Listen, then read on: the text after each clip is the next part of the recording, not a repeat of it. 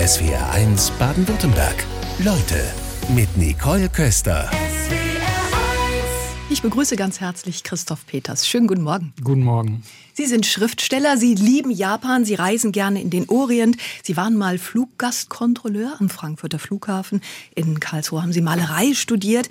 Also wenn das stimmt, was das Internet alles über Sie verrät und Sie hören das, mhm. was glauben Sie denn, was für ein Mensch sich dahinter verbirgt? Puh, also der Mensch, der sich dahinter verbirgt, wenn ich den kennen würde, würde es mir in vielem ähm, leichter fallen, durchs Leben zu gehen. Ähm, ähm, ich bin eigentlich, glaube ich, in erster Linie jemand, der wahnsinnig neugierig ist, der ähm, ständig auf der Suche nach neuen Perspektiven, anderen Blicken auf die Wirklichkeit ist, um zu verstehen, wie wir so ticken, wie die Welt so tickt, was die Welt im Innersten zusammenhält. Also im Grunde beschäftigen mich schon, seit ich Kind bin, die ganz großen menschlichen Fragen, auf die wir bis heute keine Antwort gefunden haben. Und sowohl die Kunst als auch das Reisen, als auch die Literatur ähm, sind alles für mich ähm, Herangehensweisen, um sich diesen großen Geheimnissen und großen Fragen zu nähern. Und damit bin ich eigentlich Tag für Tag beschäftigt. Und das führt wahrscheinlich irgendwie zu so einer ähm, Persönlichkeit, die davon geprägt ist, sich Tag für Tag mit diesen Fragen auseinanderzusetzen, ohne Antworten zu haben. Das klingt ja philosophisch. Im Grunde sind Sie ein Philosoph, der auf der Suche nach den Antworten ist. Ähm, ja, wobei Philosophie im modernen Sinne nicht so richtig meins ist, weil ähm, die Philosophie, so wie sie in der Neuzeit praktiziert wird und bis heute praktiziert wird, ähm, begriffliche Eindeutigkeiten versucht herzustellen, an die ich nicht wirklich glaube. Also im Grunde, obwohl ich schreibe oder gerade weil ich schreibe, weil ich Literatur schreibe, glaube ich nicht so richtig an die eindeutige Begriffsfindung. Deswegen schreibe ich auch Literatur und keine Philosophie, weil die Literatur versucht, über die Zwischenräume zwischen den Wörtern, zwischen den Sätzen über das Anreichern der Sprache mit dem Unsagbaren durch Rhythmus, durch Farbigkeit der Klanglichkeit, ähm, ähm, durch alles das, das hineinzubekommen, was die Begriffe und die Grammatik so pur einfach nicht transportieren würden. Insofern ähm, würde ich es sagen, es ist eher ein poetisches Umkreisen dessen, was die Dinge wirklich im Kern bewegt und ausmacht, als eine präzise begriffliche Aufdröselung, wie es die Philosophie versucht. Das ist schon gut rauszuhören, wie intensiv Sie sich mit der Sprache beschäftigen und dass die Sprache Ihre Ausdrucksweise ist. Philosophieren wir einfach ein bisschen über Sie. Was wäre denn Ihre Ausdrucksweise, wenn Sie das Schriftliche nicht hätten? Worüber würden Sie sich dann ausdrücken? Ja, ich bin ja auch noch ausgebildeter Maler und Zeichner, also ich zeichne auch nach wie vor noch. Das ist natürlich auch ein Ausdrucksmedium, immer auch ein wichtiges Ausdrucksmedium für mich gewesen. Ich bin leider musikalisch ähm, nicht wirklich begabt. Am liebsten wäre ich eigentlich Musiker gewesen. Ähm, Welches äh, Instrument? Klavier oder Gitarre und dazu singen. Also sowas Singer-Songwriter-mäßiges, was ja so ein bisschen dem Ideal, dem ich mit 15 versucht habe zu folgen, des fahrenden Sängers oder des fahrenden Poeten nachkommt. Also so diese Existenz des mittelalterlichen Vaganten, der so mit irgendeiner Form von Instrument ähm, und seinen Gedichten von Dorf zu Dorf gezogen ist und sich abends irgendwie beim Wein hingesetzt hat und den Leuten was vorgesungen und erzählt und dafür irgendwie ein warmes Essen und vielleicht ab und zu ähm, ein warmes Bett bekommen hat. Das war so meine erste Vorstellung dieses Berufs des Schriftstellers, die eben ähm, eng mit der des Musikers verbunden gewesen wäre. Aber leider reichten meine gitarristischen Fähigkeiten nicht und Klavierspielen kann ich auch nicht gut. Mit der Sandkasten haben Sie einen hochgelobten Politroman geschrieben. Welche Reaktionen gab es denn seitens der Politik? Ähm, seitens der Politik gab es gar nicht so viele Reaktionen. Ich habe mit mm, Norbert Walter Borjans irgendwie auf der Buchmesse für den Vorwärts ein längeres Gespräch geführt. Das war eigentlich sehr nett und ähm, ähm, positiv. Viele Reaktionen gab es tatsächlich aus dem journalistischen Bereich, sowohl aus dem politischen als auch aus dem radiojournalistischen Bereich, da aber eher Leute aus der Kultur, die fanden, dass das, ähm, was sozusagen die Medienstrukturen, wie sie in die Politik eingreifen, doch sehr nah an der Realität ist, zum Teil erschütternd nah. Einer hatte geschrieben, es sei ja quasi fotorealistisch, was ich da irgendwie fabriziert hätte. Ähm, da war ich froh und irgendwie ähm, auch erleichtert, aber von der Politik selber ähm, hat sich bis jetzt kaum jemand irgendwie ähm, bei mir gemeldet und gesagt, lass uns da doch noch mal drüber reden. Ja, Norbert Walter Borjans haben Sie angesprochen. Da war er schon nicht mehr da im Amt. Ja. Hängt es vielleicht damit zusammen, ob jemand im Amt ist oder nicht, wie offen jemand auch ist? Ähm, möglich ist das, aber ich glaube auch tatsächlich, dass die meisten Politiker, die im Amt sind, ähm, einfach unglaublich dicht getaktete Tagesabläufe haben und überhaupt gar keine Zeit, jetzt mal irgendwie sich die Mühe zu machen, der Sekretärin zu sagen, jetzt schreibt doch mal den Verlag, wie hieß der Verlag noch gleich an, ob wir diesen Autor mal irgendwie zum Abendessen treffen können. So wichtig bin ich ja nicht als Schriftsteller. Ähm, und was sollte dann dabei rauskommen? Dann, dann säße ich vielleicht mit diesem oder jenem Gesundheitspolitiker zusammen. Wir würden irgendwie gut essen und ähm, uns darüber streiten, ob das, was ich da geschrieben habe, der Wahrheit entspricht oder nicht. Und ich würde sagen, naja, es ist ja auch gar nicht die Wahrheit, sondern es ist ja eine literarische Figur, die sich in einem bestimmten Kontext bewegt und ähm, ja, wir spielen mit Realität und wir spielen mit dem, was wirklich passiert ist und dem, was wir uns ausdenken. Und ähm, dazwischen bewegen sich ganz andere Wahrheiten als die der Faktizität. Ja, wobei Sie das Abendessen gerade ansprechen und ähm, die Zeit für Abendessen mit Unternehmern gibt's ja durchaus. Mhm. Das ist dann auch Thema in Ihrem Roman. Und ähm, die Hauptfigur ist ein Radiomann, Kurt Siebenstädter. An welcher Schwelle seiner beruflichen Laufbahn befindet er sich gerade? Also Kurt Siebenstädter ist ähm, Moderator eines vielgehörten öffentlich-rechtlichen, bundesweit ausgestrahlten, ähm, in Berlin produzierten Radioformats, was es so nicht gibt. Das habe ich irgendwie ein bisschen erfunden. Und ähm, er ist Anfang 50, äh, hat eine deutlich jüngere Frau und eine Tochter, die gerade anfängt zu pubertieren. Und er realisiert, sein erstes Kapital als Radiomoderator eine totale Respektlosigkeit, auch eine rhetorische Brutalität im Umgang mit seinen Gesprächspartnern. Ganz egal, wer da sitzt, Hauptsache ähm, er hat Macht und er hat was zu sagen. Sein Punkt ist immer, ich provoziere den so lange, bis er mir das verrät, was er eigentlich nicht sagen will. Und er realisiert über Hörerreaktionen, aber auch über Reaktionen der Vorgesetzten, dass ähm, so in Zeiten der sensiblen Sprache, der politischen Korrektheit, ähm, wo jede Gruppe plötzlich darauf beharrt, dass ihre Identität vor allen Diskriminierungen und Beleidigungen geschützt werden muss. Er realisiert, dass er den Job, so wie er den jetzt 20 Jahre gemacht hat, vermutlich auf die Dauer nicht mehr wird machen können. Man wird ihn einfach wegen irgendeines gigantischen Shitstorms vor die Tür setzen, weil er irgendwas gesagt hat, was irgendjemanden so verletzt hat, dass er nicht mehr tragbar ist. Ja, früher hieß es bei Harald Schmidt, jede Randgruppe hat ein Recht auf Diskriminierung. Genau. Da merkt er, das geht einfach nicht genau. mehr. Ne? Da steckt er mittendrin. Ja. Ähm, und in Zeiten, in denen Politikerinnen und Politiker geschult werden, je nach Medium zu antworten, also da gibt's dann die 20 Sekunden für Instagram, für Facebook etwas länger und äh, für die Tagesschau da bitte noch den Gang einmal durchs mhm. Bild, damit man das ver ordentlich verwursten kann, sag ich mal. Also dieser Wandel der medialen Welt, der läuft bei Ihnen parallel immer mit. Genau. Also er realisiert, ähm, dass das, was er gelernt hat als Journalist, so vermutlich für die Zukunft nicht mehr funktionieren wird. Und er merkt aber gleichzeitig, dass er das, was da jetzt plötzlich an Sensibilitäten da ist, nicht mehr wirklich versteht, weil er glaubt, erstens der Streit, auch der harte Streit ist ein wichtiges Mittel zur politischen Willensbildung. Und wenn wir nicht mehr hart streiten, weil irgendwie die Hälfte dessen, was wir sagen können, unter rhetorischer ähm, äh, unter rhetorischen Warnzeichen formuliert werden muss, dann kann eigentlich eine Auseinandersetzung darüber, wie wir diese Gesellschaft wollen, nicht mehr vernünftig ähm, geführt werden. Und er realisiert, dass da auch junge Leute sind, die da plötzlich mit ganz anderen Kriterien an die Sachen herangehen und ähm, dass sich eben natürlich auch die Medien dementsprechend anpassen und wandeln und jemand wie er dann, wenn die Akte mit den Beschwerden der Hörer einfach groß genug geworden ist, irgendwann gesagt bekommt, sorry, du kannst noch ein bisschen Redaktionsarbeit machen, du bist schwer zu kündigen nach 25 Jahren öffentlich-rechtlichem Rundfunk, aber ans Mikrofon lassen will ich nicht mehr. Wenn Sie sich in den November 2020 zurückversetzen, was ist der erste Gedanke, der Ihnen kommt? Oh, das ist eine schwierige Frage, weil für mich inzwischen tatsächlich diese diversen Lockdowns auch alle so ein bisschen durcheinander geraten. Ich glaube, dass ich vor allen Dingen ähm, Horror hatte, dass jetzt wieder ähm, alles eingesperrt wird und man irgendwie nicht mehr rauskommt und ähm, man da quasi eingekastelt sitzt und nicht weiß, wie es weitergeht und, ähm, tatsächlich auch ähm, ähm, Sorge wegen der Lesungen, die abgesagt wurden, weil als Schriftsteller lebt man ja zu einem beträchtlichen Teil auch von öffentlichen Veranstaltungen und gerade da hatte ich ziemlich viele ähm, durch den Dorfroman. Und da ist sehr, sehr viel abgesagt worden. Also da ging es dann schon um relevante Einkommenseinbrüche. Und ähm, ja, so. Über den Dorfroman sprechen wir gleich noch. Da geht es um den schnellen Brüter in Kalka am Niederrhein. Dort sind Sie aufgewachsen. Sie haben am 9. November 2020 begonnen mit dem Sandkasten. Ein historisches Datum. Zufall? Ja, tatsächlich Zufall.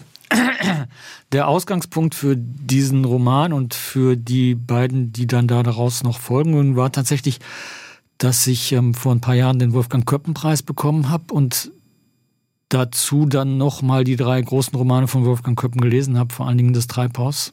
Und ähm, ähm, mich gefragt habe, wieso schreibt eigentlich niemand mal so einen richtig tagesaktuellen Politikroman, wo irgendwie Parlamentarier und Journalisten und alles das, was bei Köppen in Anfang der 50er Jahre so auftaucht, auch nochmal jetzt eben in Berlin der 2020er Jahre auftaucht.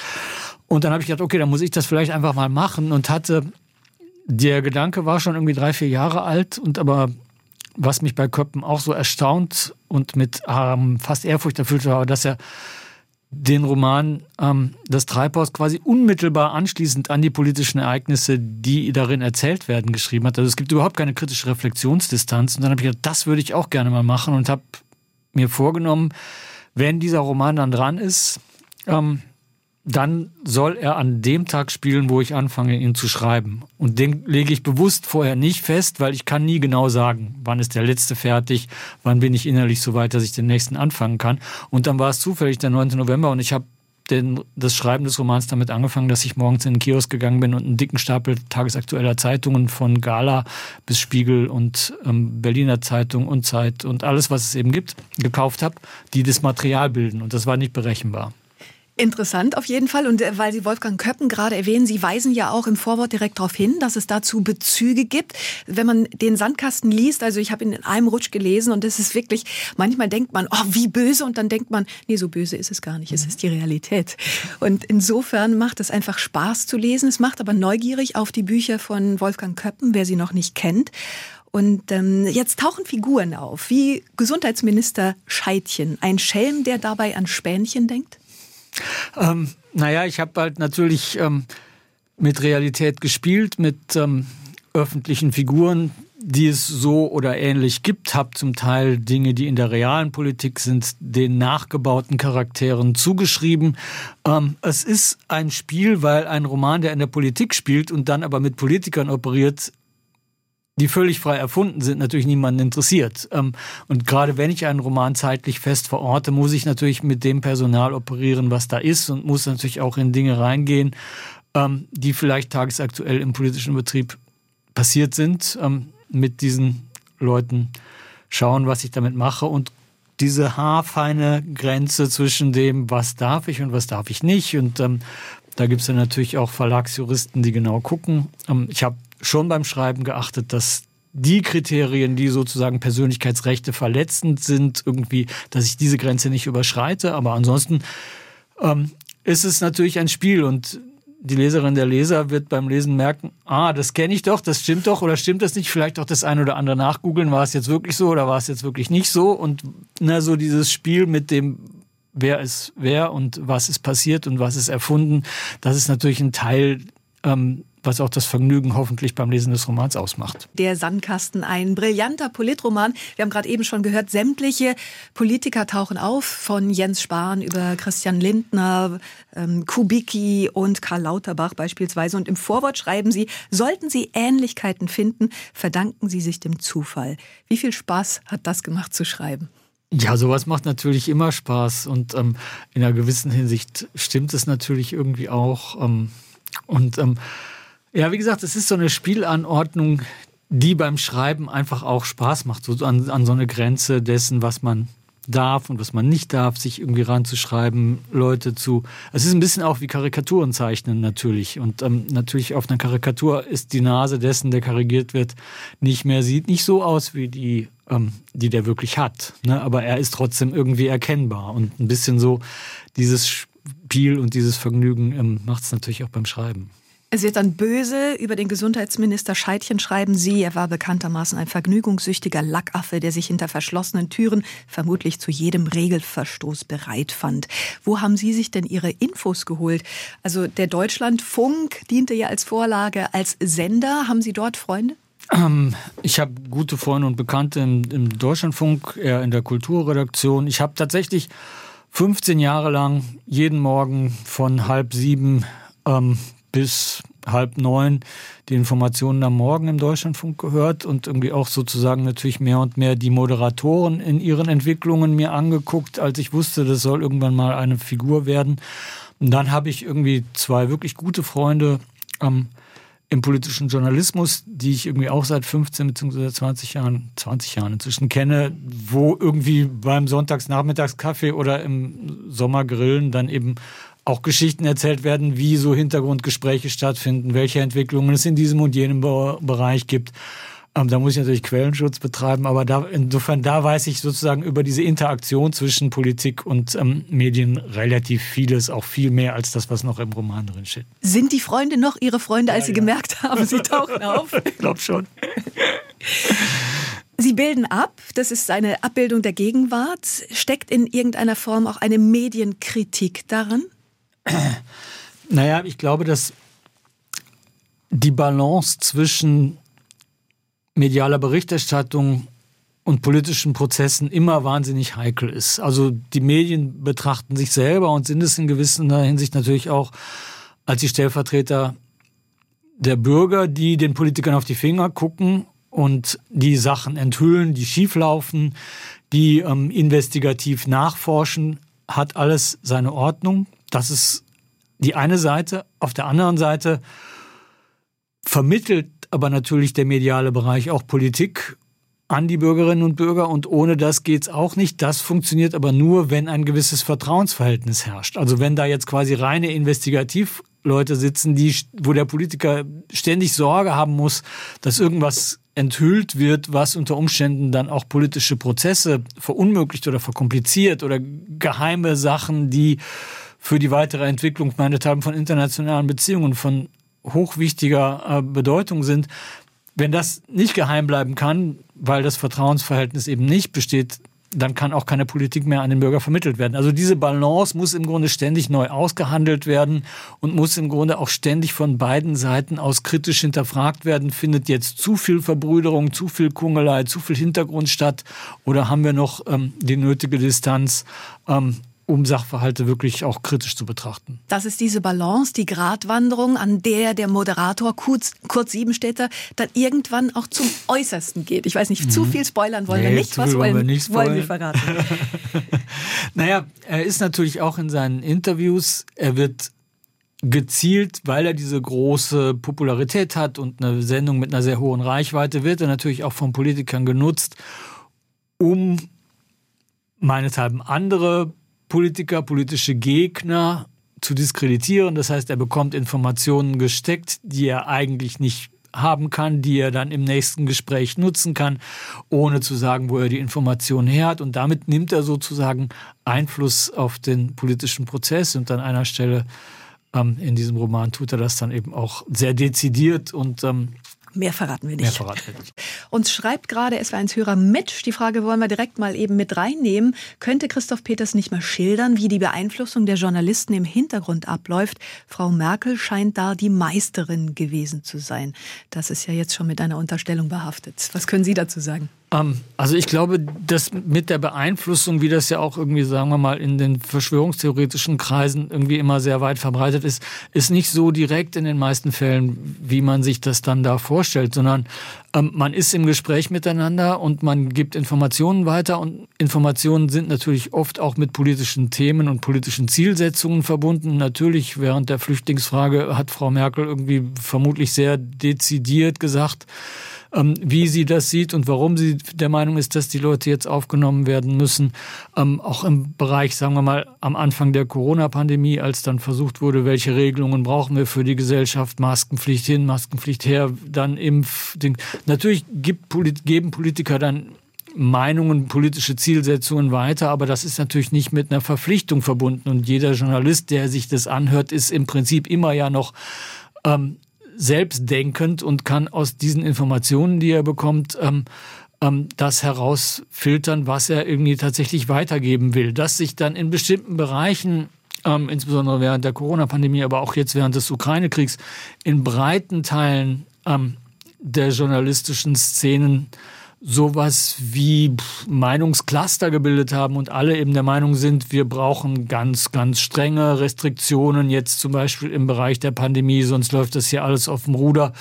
Ähm, das ist, glaube ich, nichts, was manipulativ beeinflusst ähm, wird, sondern wo in einer Situation, wo niemand so genau wusste, wie man da verfährt, ähm, sich viele in Gesprächen mit Politikern, in Gesprächen untereinander, in Gesprächen mit Experten dazu durchgerungen haben. Wir brauchen es vielleicht nicht so strikt wie in China, aber wir brauchen schon irgendwie relativ strenge Reglements, damit uns hier die Krankenhäuser nicht ähm, kollabieren und irgendwie es nicht zu Zehntausenden von Toten in ganz kurzer Zeit kommt. Also das sind, glaube ich, immer Dinge, ähm, Wobei die Frage von Mitch ja durchaus berechtigt ist. Also Klar. Also dieser Eindruck, der da entsteht, den teilen sicherlich viele. Und die Frage ist, wie kommt das? Also machen Journalisten dann vielleicht ihren Job nicht mehr richtig? Wenn wir gerade an die Corona-Pandemie mhm. denken, werden da zu wenig kritische Fragen gestellt. Äh, es hat Maskendeals gegeben. Ja. Es hat vorher ähm, gelöschte Chatprotokolle gegeben ja. in der Politik. Wo bleibt noch der kritische Journalismus? Also ich glaube tatsächlich, die Corona-Pandemie war ähm, eine heikle, auch für das Verhältnis von Politik und Medien schwierige Zeit. Ich persönlich, obwohl ich bin dreimal geimpft, ich habe auch keine Zweifel gehabt, dass das ein gefährliches Virus ist. Ähm, ähm, glaube tatsächlich, dass die massive Sanktionierung von Leuten, die auch aus dem wissenschaftlichen Bereich da dezidiert andere Positionen vertreten haben, dass das nicht sachdienlich war. Es gibt ja inzwischen ähm, Leute, die irgendwie ähm, Henrik Streeck hassen und wo der auftaucht, irgendwie sagen, ja, alles, was er gesagt hat, der war ja immer irgendwie lockerer als Drosten und noch viel lockerer als ähm, Frau Brinkmann.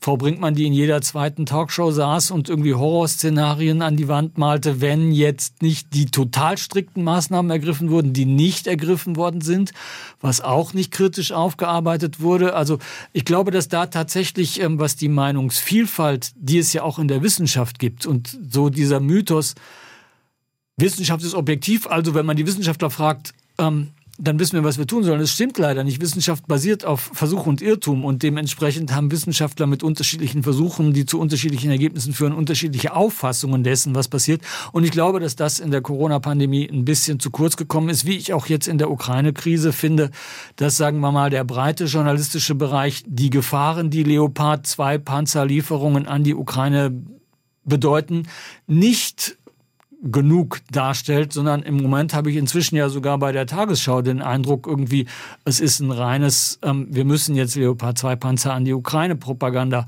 ähm, Instrument liefern. Was Medium in der Bevölkerung was, durchaus polarisiert. Was in der Bevölkerung eben, die, ich habe den Eindruck, tatsächlich die journalistische Frage im Hinblick auf den Ukraine-Krieg liegt bei 90 Prozent, ist der Meinung, wir müssen ganz hart reagieren. In der Bevölkerung ist es nach allen Umfragen, die geführt werden, wo auch immer natürlich unschärfe Relationen mit sind, ist es eher 50 50-50. Und also äh, das ist nicht repräsentiert in den Medien. Klarer Auftrag da, mehr am Meinungsbild zu arbeiten. Ja, würde ich schon sagen. Also auch mehr offene Diskurse wieder zu führen und nicht nur dann irgendwie einen blöden, ich sage jetzt mal AfDler in die Talkshow zu sitzen, wo sowieso alle finden, der hat in allem Unrecht, was er sagt, sondern auch mal einen kritischen Friedensforscher oder einen kritischen General mehr das Wort zu geben, der irgendwie andere Sachen da in den Vordergrund drückt. Wenn Sie an die Jahre am Frankfurter Flughafen zurückdenken, da haben Sie als Fluggastkontrolleur gearbeitet gearbeitet. Welches Bild kommt Ihnen da als erstes? Oh, das sind so, so viele Bilder. Also das, ähm, ich habe so viele wunderbare Begegnungen da gehabt mit Passagieren, mit Kolleginnen und Kollegen, ähm, mit Leuten aus der ganzen Welt. Ich habe auch Horrorbegegnungen gehabt, aber eigentlich ähm, fand das, ich fand das einen ganz, ganz tollen Arbeitsplatz. Ich habe diese Arbeit sehr, sehr gerne gemacht. Gut, es war vor dem 11. September. Danach war es, glaube ich, sehr, sehr lange deutlich weniger lustig ähm, für die Fluggastkontrolleure. Mitte der 90er Jahre waren Sie. Ja, Mitte der 90er Jahre bis 2000. Und ähm, ähm, ich habe vor allen Dingen wirklich so ganz viele Mikrobegegnungen von Begegnungen mit, es gingen immer die Fußballmannschaften durch, es ging Darius Michalczewski, der berühmte Boxer, es ging Toni Marshall, ähm, Doris Dörrie auf dem Weg zum Dreh ähm, nach Japan und Verona Feldbusch. Und es war irgendwie sehr, sehr witzig, diese ganzen Leute, auch Politiker, irgendwie live und in Farbe zu sehen. Aber es war auch unglaublich toll, den Unterschied zwischen irgendwelchen Frankfurter Bankern, die morgens schnell mal eben nach London flogen und völlig hektisch waren, und der Oma, die irgendwie zum ersten Mal zu ihrer ausgewanderten Enkelin nach Florida flog. Und ähm, ähm, dadurch, dass ich leidlich Arabisch sprach, ähm, war ich oft auf den arabischen Maschinen eingesetzt, habe viel dort irgendwie mit den den Leuten geredet und ähm, ähm, habe Studien betrieben über internationales Krawattendesign. Mitte der 90er Jahre wurden in Südkorea die schönsten Krawatten hergestellt, die ich überhaupt je gesehen habe, sind nie in den deutschen Handel gekommen. Alles solches Zeugs. Ja, und spannend sicherlich, weil Sie gerade da die Promis angesprochen haben, die in einer anderen Rolle zu erleben, wenn das Scheinwerferlicht nicht ja. auf sie gerichtet ist. Haben Sie da besondere Geschichten in Erinnerung, wo Sie sagen, da war jemand ganz anders, als ich es gedacht hätte? Ja, aber ich habe natürlich eine Geheimhaltungserklärung unterschrieben, Böses über die Leute darf ich nicht sagen, aber ich kann sagen, dass irgendwie Leute, die ich irgendwie selber als kritischer Intellektueller vielleicht für schwierig fand, in der Begegnung am Flughafen dann unglaublich wunderbar fand. Toni Marshall zum Beispiel, der wirklich irgendwie auch, auch als Flug an der Fluggastkontrolle so ist, wie man ihn denkt und gut gelaunt und freundlich oder Verona Feldbusch, die dann nochmal zurückkommt und irgendjemandem irgendwie eine Autogrammkarte brachte, die sie jetzt schon irgendwo ihr Mitarbeiter mitgenommen hatte, damit er die dann auch jetzt auf jeden Fall hatte. Ähm, also wo du gemerkt hast, irgendwie manche Leute sind unfassbar nett, auch im privaten Umgang und bei anderen Leuten ähm, wie gesagt, da nennen wir jetzt Namen nicht. Sie können es ja gut beschreiben. Als Schriftsteller haben Sie dieses Talent. Ja, ja, berühmter deutschsprachiger Sänger. Ähm, berühmt auch für seine politischen korrekten Auffassungen und Meinungen, der an der Kontrollstelle dann wirklich als so ein arrogantes Arschloch auftritt, wo du denkst, irgendwie, die ganzen Predigen, die du da vor 30.000 Leuten im Fußballstadion hörst, sag ich jetzt nichts mehr zu. Sie grinsen. okay. Aber was haben Sie denn für den Beruf als Schriftsteller mitgenommen? Es klingt ja wirklich mhm. nach ganz vielen spannenden Begegnungen. Beobachtungsgabe mhm. ist so mhm. wichtig für einen Schriftsteller. Das klingt so, als hätten Sie da total rausschöpfen können. Ja, Beobachtungsgabe ist für den Fluggastkontrolleur auch extrem wichtig, weil die Anweisung ist, man muss eine sichere Kontrolle durchführen. Diese Kontrolle braucht eine gewisse Zeit und ähm, sie ist mit Übergriffen verbunden. Man muss Leute anfassen, mit denen man nichts zu tun hat. Man muss in ihren Intimbereich eingreifen, indem man sozusagen in ihre Handtasche guckt. Das, die Handtasche ist das Heiligtum der meisten Menschen. Da sind Dinge drin, die man niemandem zeigen will. Und du musst eine Grenze überschreiten. Und dann muss man halt sehen, das Ganze soll auch, so war die Richtlinie, auch kundenfreundlich und konfliktfrei ablaufen. Also das sind verschiedene Komponenten, die man so unter einen Hut bringen muss. Und und dann guckst du halt irgendwann, wenn die Leute auf dich zukommen und versuchst über die Körpersprache, über den Gesichtsausdruck vorab zu schätzen, Was wie muss ich den anspielen. Ja, ich habe mal einen ganz berühmten Unternehmensberater irgendwie ähm, da gehabt, der meinte, er könnte mich wie den letzten Dreck behandeln und ähm, ich musste aber seinen Koffer aufmachen. Er fand, es war eine Unverschämtheit, dass ich das wollte und ähm, dann musst du plötzlich irgendwie ganz streng, ganz kühl, ganz klar sein. Aber unter Umständen musst du die Leute auch lustig, humorvoll anspielen. Du musst irgendwie sehen, dass du das Gift rausnimmst mit einem gekonnten Scherzchen und so. Ja. Und wenn du das lange machst, realisierst du, dass die Menschen natürlich auch irgendwie quasi in Typen auftreten und ähm, bestimmte Parameter, wie jemand auf dich zukommt, legt dir schon nahe, diese Reaktionsweise könnte die richtige sein. Man braucht also eine immer präziser werdende Beobachtungsgabe, um das Ganze möglichst konfliktfrei und ähm, freundlich über die Bühne zu bringen und dabei trotzdem seine Arbeit gut zu machen.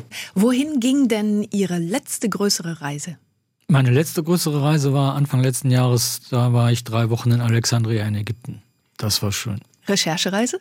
Ähm, ja, so ein bisschen. Ich ähm, sollte da, durfte da einen Text schreiben und dafür musste ich mir die Stadt angucken. Das war eigentlich mein Hauptthema, dass ich in der Stadt war. Daneben habe ich noch einen Workshop gegeben für junge Ägypter, die Deutsch gelernt haben, ähm, Geschichten zu finden, ein bisschen ähm, die auf Deutsch aufzuschreiben.